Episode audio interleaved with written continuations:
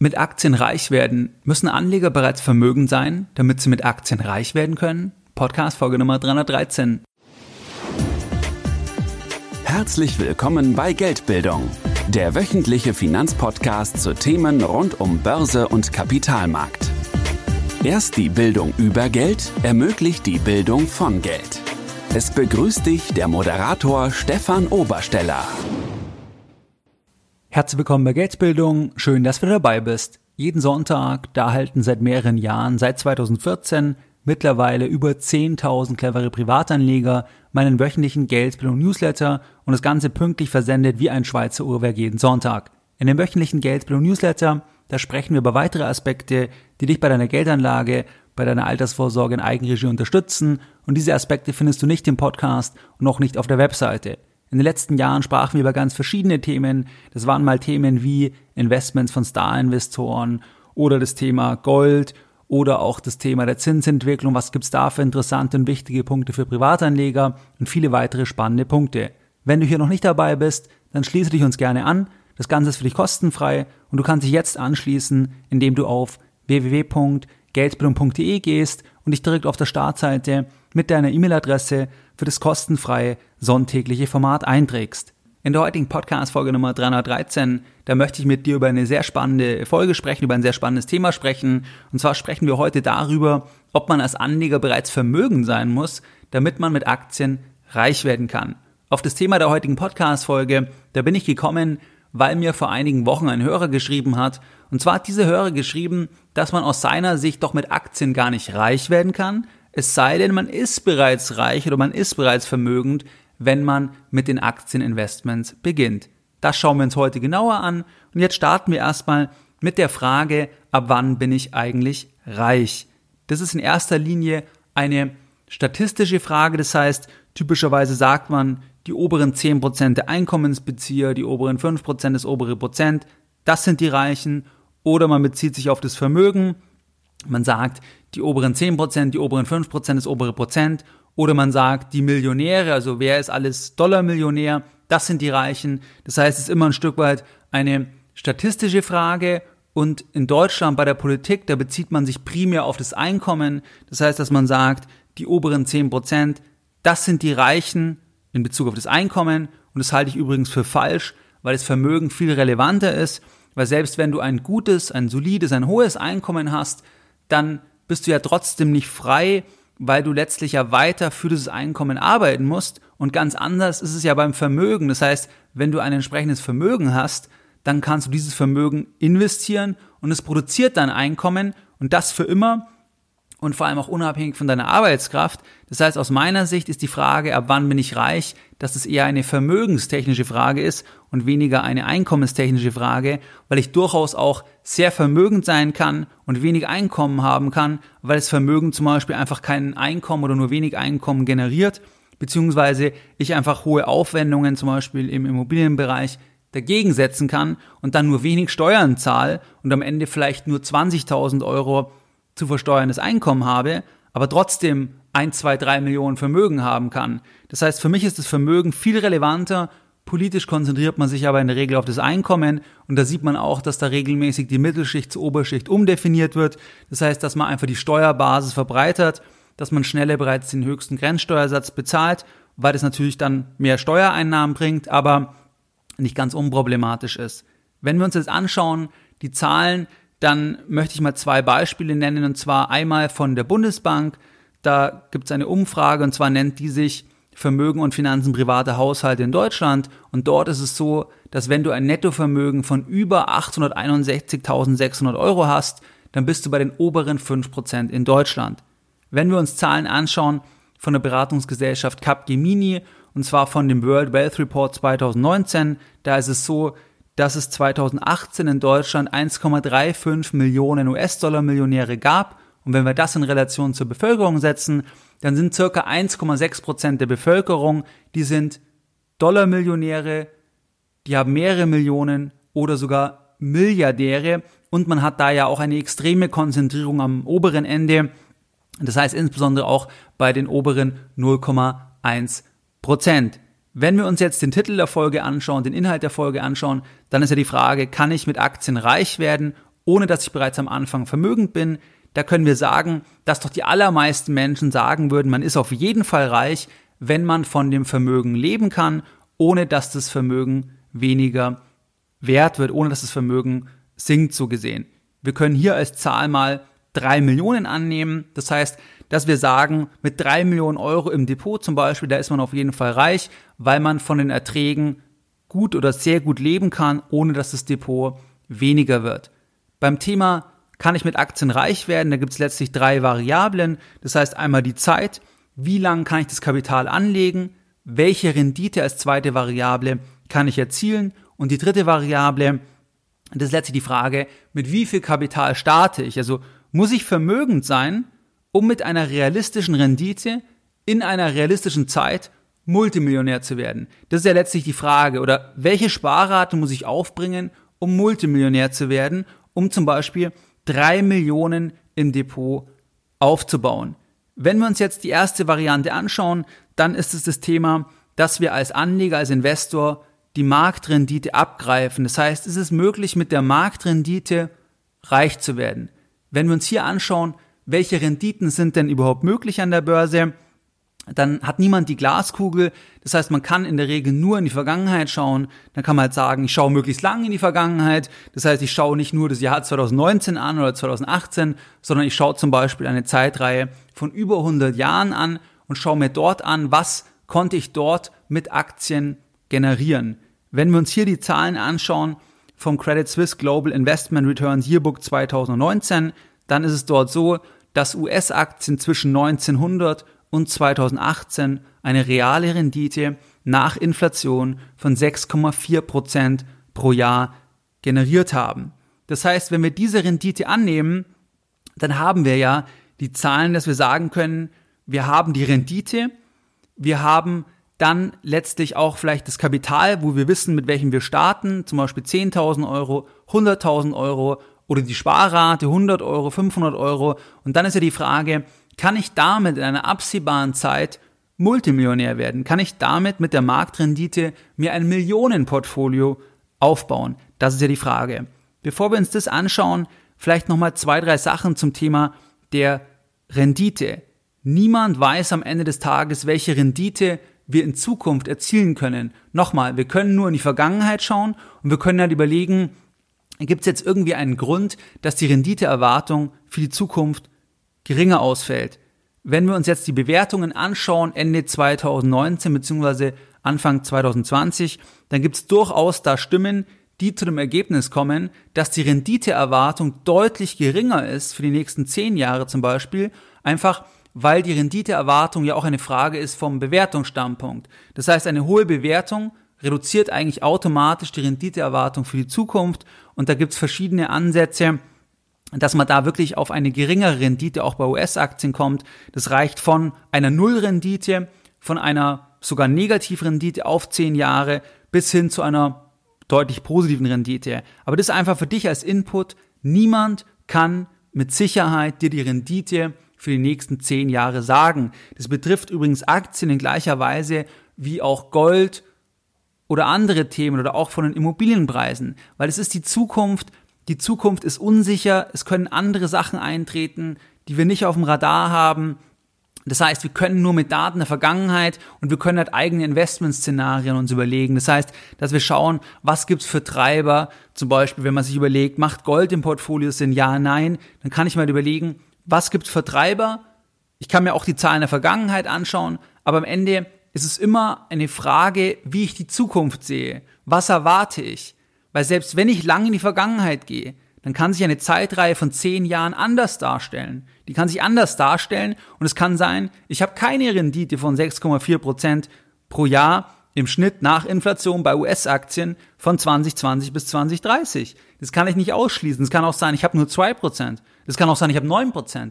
Das heißt, die Frage der Renditeerwartung, das ist immer eine Unbekannte, vor allem auf Sicht von 10 Jahren. Wenn wir jetzt sagen, auf 30, 40, 50 Jahre, dann, dann steigt natürlich die Wahrscheinlichkeit, dass sich das irgendwo wieder annähernd, äh, annähert, weil am Ende dahinter steht ja, dass die Wirtschaft sich weiterentwickelt, dass, das, dass die Wirtschaft steigt, die Wirtschaftskraft, dass das GDP, das BIP in Deutsch, dass es steigt, unter anderem auch wegen der Inflation, wegen Innovation, Effizienzsteigerung, Bevölkerungswachstum und dadurch auch, dass die Börse dann reflektiert auf lange Sicht.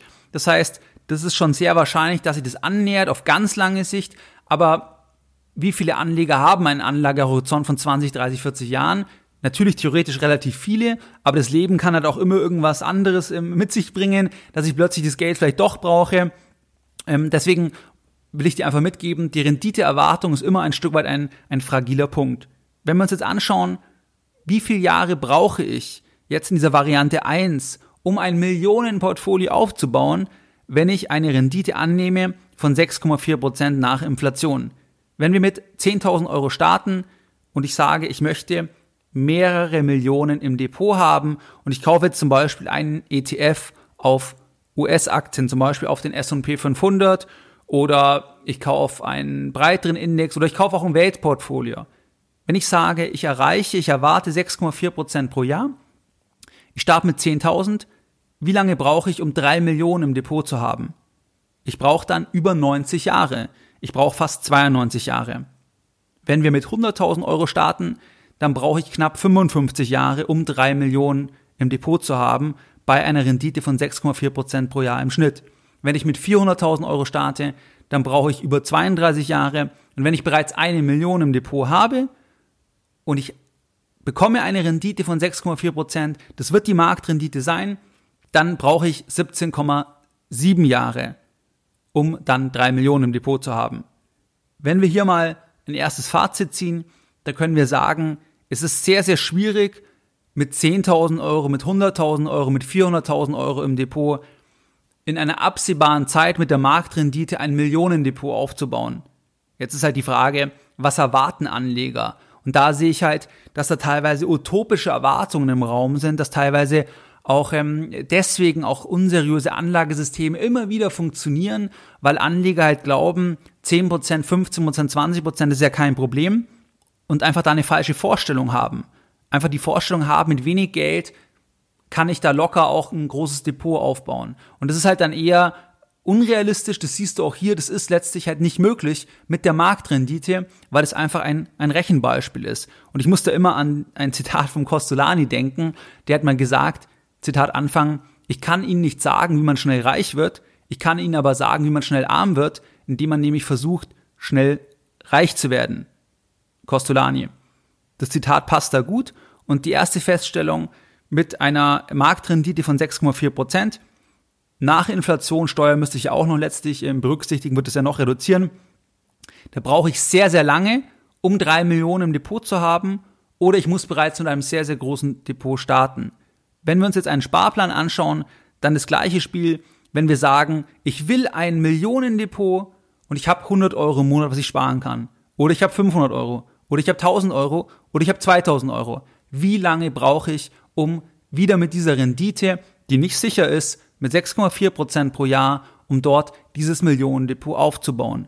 Wenn ich 100 Euro sparen kann, dann brauche ich über 81 Jahre, um 3 Millionen irgendwann im Depot zu haben. Wenn ich 500 Euro sparen kann, über 55 Jahre. Wenn ich 1000 Euro sparen kann, über 45 Jahre. Wenn ich 2000 Euro sparen kann, knapp 35 Jahre. Das heißt, ich brauche auch wieder Jahrzehnte und in der Regel werde ich es gar nicht mehr erleben, es sei denn, ich habe eine sehr, sehr hohe Sparrate, wirklich von mehreren tausend Euro pro Monat, kann es dann auch durchziehen. Und man müsste sagen, man hat halt dann meistens ja auch noch Kosten vom Sparplan oder man hat halt das Thema, wie gesagt, Steuern noch. Das heißt, das wäre dann letzten Endes noch ein bisschen geringer sogar, aber wir machen es ja einfach als Beispiel. Und da siehst du, dass das auch mit einem Sparplan dann sehr, sehr schwierig ist mit der, mit der Marktrendite. Das heißt, hier muss einfach der Anleger der mir geschrieben hat, ähm, im Feststellen oder der hat da recht in dem Sinne, dass ich halt realistische Erwartungen haben muss und ich kann nicht mit einem 100 Euro Sparplan ein Millionendepot mit der Marktrendite aufbauen. Das geht einfach rechnerisch nicht. Was ist jetzt die zweite Variante? Die zweite Variante, das ist eigentlich das, was sehr, sehr viele Privatanleger machen, dass die letztlich sagen, ich suche irgendein Investment, ich suche die nächste Aktie, die wirklich durch die Decke geht, auf Deutsch gesagt. Ich suche das nächste Amazon, das nächste Facebook, das nächste Alphabet. Ich suche die nächste Aktie, die wirklich dann mehrere tausend Prozent plus möglicherweise macht und mit der kann ich dann dann reich werden. Das ist ja sowas, wo ganz viele Leute ähm, danach streben. Da sind ja sehr viele Börsenbriefe danach ausgerichtet, dass man sagt, das könnte irgendwo der nächste Hit sein. Wenn wir uns mal Apple anschauen, dann ist Apple im Dezember 1980 an die Börse gegangen und damals war der Aktienpreis 22 US-Dollar. Es gab jetzt in all den Jahren vier Aktiensplits und letztlich hätte man aus einer Aktie, da hat man durch die Splits 56 Aktien bekommen. Zum Zeitpunkt der Aufnahme der Podcast-Folge, da steht die Apple-Aktie bei über 300 Dollar und zwar bei 310 Dollar. Wenn jetzt ein Anleger im Dezember 1980 5000 Dollar beim IPO investiert hätte, dann hätte der Anleger abgerundet 227 Aktien bekommen und durch die Aktiensplits wären dies über 12.000, knapp 13.000 Aktien geworden über die Jahre, über die Jahrzehnte.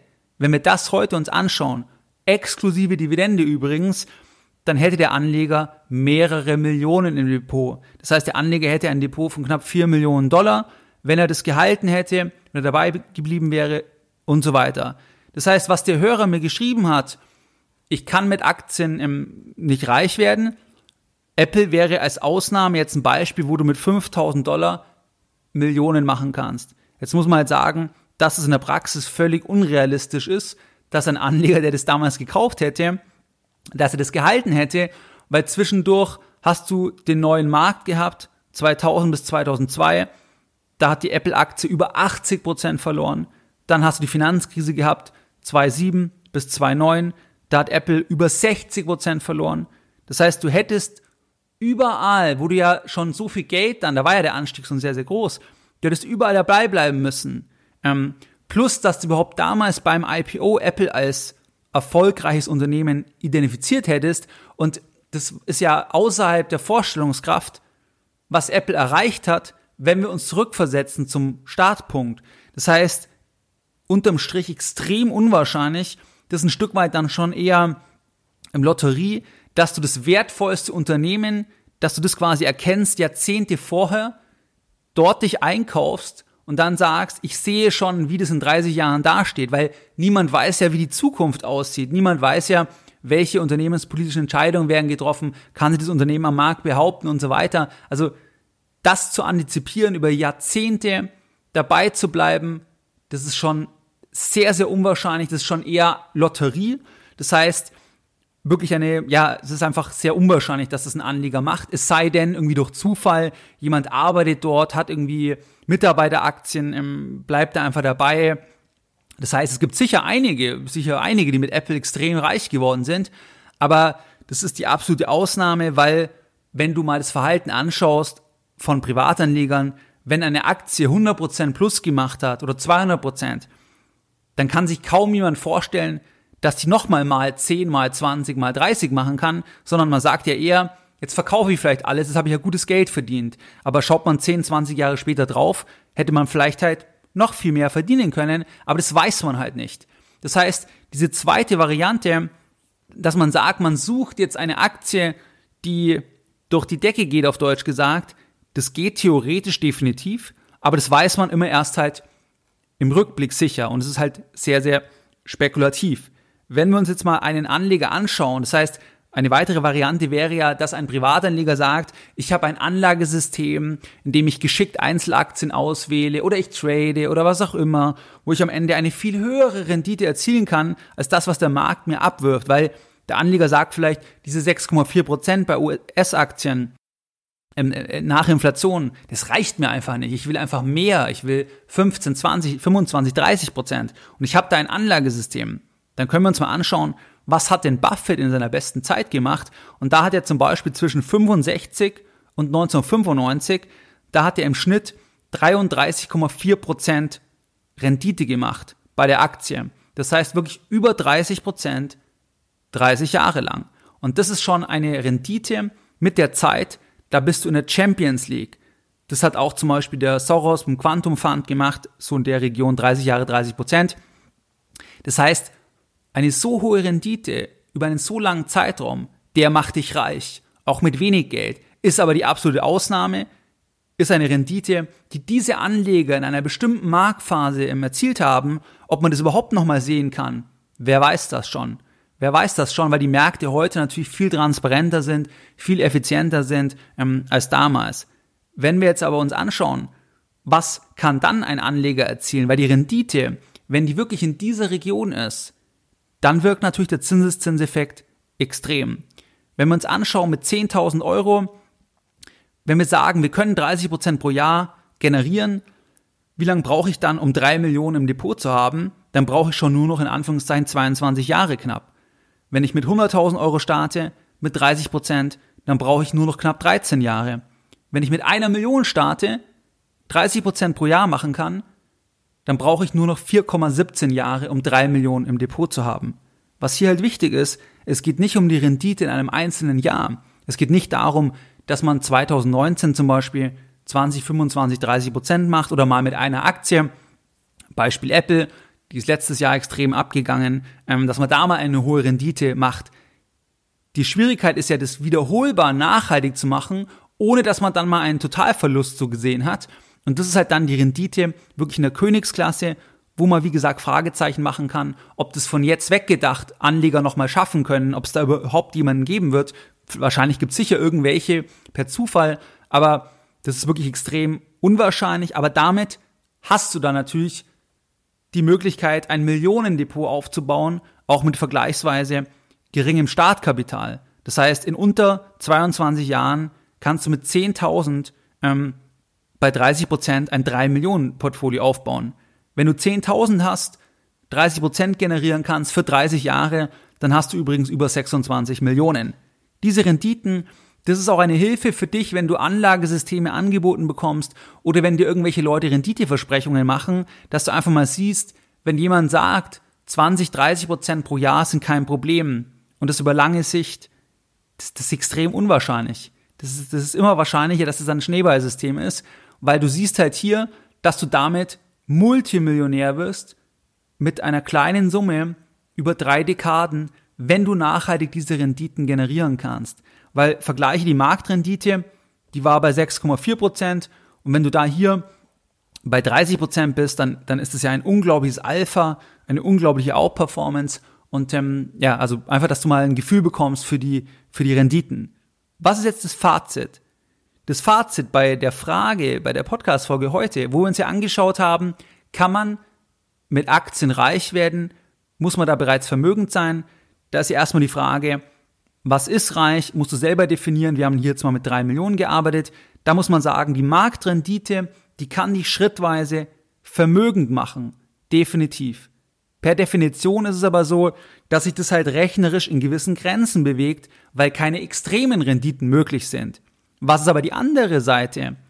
Die Anleger, die die extremen Renditen suchen, die werden in aller Regel mit einer viel schlechteren Performance enden, beziehungsweise auch mit dem Totalverlust bei der Suche nach den extremen Renditen. Deswegen ist es ja so sinnvoll, den Markt zu kaufen, weil du da relativ planbar solide Renditen auf lange Sicht machen kannst, ohne einen Totalverlust zu erleiden. Vergleiche den neuen Markt vergleiche Anleger, die dort Erfahrungen gesammelt haben und die dann der Börse den Rücken gekehrt haben und die dann in ihren Familien eigentlich eher das verbreitet haben, dass Aktien keinen Sinn machen, dass Aktien zu riskant sind. Warum verbreiten die das? Weil die halt einzelne Aktien gekauft haben, die gehypt wurden, schnelles Geld und am Ende halt auch vielleicht Totalverlust bei ganz vielen Aktien. Das heißt also, die Marktrendite macht die schrittweise vermögend aber du kannst nicht mit wenig Geld reich werden, ähm, lotteriemäßig. Das, das geht nicht. Ähm, aber es ist halt trotzdem statistisch der viel bessere Weg, weil dieses mit wenig Geld reich werden halt in aller Regel nicht funktioniert, ähm, weil du in der Regel das Geld verlieren wirst. Der zweite Punkt ist, einzelne Aktien können Anleger reich machen, auf jeden Fall, mit wenig Geld, definitiv. Das ist aber unglaublich schwierig. Das ist unglaublich schwierig, weil A, Du musst dir die Firma identifizieren, bevor es offensichtlich ist. Bevor es offensichtlich ist. Also heute, da kennt jeder Apple. Jeder weiß, Apple über 1000 Milliarden wert aktuell zum Zeitpunkt der Aufnahme der Podcast-Folge. Wertvollstes Unternehmen, ähm, Riesenkonzern. Aber das musst du ja antizipieren. Du musst es ja kaufen, bevor es offensichtlich ist. Weil sonst ist ja der Preis entsprechend hoch. Das heißt, A, du musst die Firma identifizieren. B, Du musst extreme Drawdowns aushalten, du musst Rückgänge aushalten, teilweise von 50, 60, 70, 80, 90 Prozent jetzt bei Einzelaktien. Und da werden die aller, aller, allermeisten Anleger sicher nicht dabei bleiben, vor allem nicht, wenn relevantes Kapital auf dem Spiel steht. Das heißt, wenn es dann schon Millionen sind und sich plötzlich halbiert, wer bleibt da noch dabei? Oder, oder wenn es schon Hunderttausende sind, wer bleibt dann da noch dabei? Das werden die aller, allerwenigsten Anleger sein. Deswegen die meisten Anleger werden beim Versuch scheitern und eine Rendite unterhalb der Marktrendite erzielen. Aber ja, es ist theoretisch möglich, dass man, wenn man das neue Amazon, das neue Apple erkennt, dass man damit theoretisch auch reich werden kann. Die größten Renditen, das ist auch absolut korrekt, die hast du bei unternehmerischen Vorhaben. Das heißt, wir haben ja auch in den letzten Jahren zum Beispiel über Elon Musk gesprochen in der Folge Nummer 271 der fährt ja genau nicht die Strategie Diversifikation Markt kaufen, sondern der betreibt ja konzentriert unternehmerische Projekte. Er selbst sieht sich übrigens auch überhaupt nicht als Investor, sondern als Unternehmer und der hat halt immer alles wieder auf eine Karte oder auf wenige Karten gesetzt und ist dadurch Multimilliardär geworden. Ähm, und natürlich ist die Rendite, die er erzielt hat, im Rahmen von seinen unternehmerischen Projekten, die ist natürlich unglaublich, weil er hat, glaube ich, mit wenig tausend Dollar letztlich am Anfang gestartet, kann ich dir die Folge eben empfehlen mit dem Titel Diversifikation versus Konzentration am Beispiel des Selfmade-Milliardärs Elon Musk. Das heißt, da hast du völlig andere Rendite, Chancen, Chancen, natürlich. Ähm, auch zum Beispiel, wenn ich da beeindruckend finde, ist der ähm, Wolfgang Egger von der Patricia AG aus Augsburg. Der hat ganz klein angefangen und hat heute einen riesen Konzern aufgebaut. Natürlich, wenn du dir da die Rendite anschaust, mit wie viel Geld hat er gestartet und was hat er heute, dann, dann ist es nie möglich mit einem Marktportfolio. Gleichzeitig muss man halt sagen, dass es ja völlig andere Anforderungen sind. Das kann man ja gar nicht vergleichen, weil letzten Endes ist es ja eine ganz andere ähm, Risikosituation. Das ist die Frage der Persönlichkeit. Aber natürlich dort habe ich theoretisch die Renditechance, aus wenig Geld extrem viel Geld zu machen. Ähm, das heißt also, wer jetzt zum Beispiel sieht, okay, die Marktrendite die reicht mir auf gar keinen Fall, um meine finanziellen Ziele zu erreichen, weil ich zum Beispiel Multimillionär werden will und ich habe momentan 5000 Euro, dann kann ich das mit der Marktrendite nicht schaffen. Die zweite Variante, ich versuche halt irgendwie eben äh, mit Einzeltiteln oder ich kann ja auch mit Hebelprodukten handeln und so weiter. Das wird aber auch in aller aller Regel aus den besprochenen Gründen nicht funktionieren. Die weitere Variante, da wo theoretisch die größte Rendite möglich ist, das ist halt bei einem eigenen unternehmerischen Projekt. Ich habe das, glaube ich, mal im Podcast erzählt. Ich habe mal während dem Studium einem Freund Geld geliehen und der hat mit dem Geld dann mit einem anderen eine Firma gegründet und ähm, die haben dann sofort von Anfang an auch Investoren im, reingenommen, im Business Angels und die Firma ist mittlerweile auch verkauft und der hat ja im Prinzip eine unendliche Rendite gemacht, weil das Startthema das war mit Geld, was ich von mir geliehen hat als Privatkredit. Damit hat er die Firma gegründet, das war das Eigenkapital. Dann hat er andere Investoren reingenommen, also Eigenkapital abgegeben. Und dann haben sie das aufgebaut und dann irgendwann verkauft. Ähm, da kann es natürlich extrem hoch sein, aber das Risiko, dass es scheitert, ist halt auch extrem hoch. Völlig andere Anforderungen kann man aus dem Sinn oder, oder nicht wirklich vergleichen aus meiner, ähm, aus meiner Sicht. Ähm, aber klar, wer diese Renditen will, der wird die mit einem Marktportfolio ähm, nicht erreichen. Man muss halt da ein Stück weit schauen, was ist realistisch und da kann man sich einfach die Zahlen anschauen. Das haben wir heute gemacht in der Podcast-Folge und wie du es gewohnt bist, da möchte ich jetzt nochmal die wesentlichen Punkte der heutigen Podcast-Folge für dich zusammenfassen. Deine Lessons learned in der heutigen Podcast-Folge. Was haben wir heute besprochen? Wir haben uns heute angeschaut, ob man mit wenig Geld reich werden kann mit Aktien. Und da ist es so, dass es hier erstmal die Frage ist, ab wann bin ich reich? Wir haben hier uns die Marke von drei Millionen Euro gesetzt und dann haben wir gesehen, okay, wenn wir uns die Marktrendite anschauen, die war in der Vergangenheit bei US-Aktien 6,4 Prozent nach Inflation, dann brauche ich schon sehr, sehr lange, um damit reich zu werden, wenn ich jetzt mit 10.000 oder 100.000 Euro starte. Das heißt, das ist da schon schwierig, ein Millionenportfolio aufzubauen, aber man muss halt einfach realistisch sein. Ähm, man wird da halt sicher vermögender oder relativ sicher vermögender auf lange Sicht ähm, das gleiche auch beim Sparplan. Auch da braucht man sehr lange. Und die Alternative wäre halt, man versucht das neue Amazon, das neue Apple zu erkennen oder man handelt irgendwie mit Hebelprodukten. Aber das ist extrem schwierig, weil man das ja so lange im Vorfeld antizipieren muss. Man hat extreme Drawdowns, also das wird nur ganz, ganz selten funktionieren und ist dann eher Lotterie letzten Endes. Wenn wir uns die besten Investoren anschauen, dann ist so eine Marke 30 Prozent auf 30 Jahre. Da wirst du letzten Endes mit 10.000 Euro reich, weil du da nach 30 Jahren mit 30 Prozent über 26 Millionen hast. Das heißt also, ähm, das ist dann eine Rendite, wo, wo wirklich der Turbo angesetzt wird, ist aber natürlich sehr, sehr schwierig und unrealistisch, kann ich mit einem Marktportfolio auf gar keinen Fall realisieren. Was einfach ist, dass die Markrendite dich schrittweise vermögend macht. Du kannst aber nicht jetzt hier total reich werden mit wenig Geld. Das geht einfach rechnerisch nicht. Einzelne Aktien können dich reich machen. Und der größte Hebel, den hast du immer bei unternehmerischen Vorhaben. Da kannst du theoretisch eine Rendite von unendlich haben, weil du dir Geld leist und das wird dann irgendwann ein Riesenkonzern. Beispiel Elon Musk, Wolfgang Egger, Patricia AG. Aber du hast halt völlig andere Risiken, völlig andere Anforderungen an die Persönlichkeit, an die Lebenssituation, ist aus meiner Sicht nicht wirklich vergleichbar. Wie du es gewohnt bist, da möchte ich auch die heutige Podcast-Folge wieder mit einem Zitat beenden und heute ein Zitat von André Costolani. Ich kann Ihnen nicht sagen, wie man schnell reich wird. Ich kann Ihnen aber sagen, wie man schnell arm wird, indem man nämlich versucht, schnell reich zu werden. Mehr Informationen zu Themen rund um Börse und Kapitalmarkt findest du unter www.geldbildung.de. Und immer daran denken, Bildung hat die beste Rendite.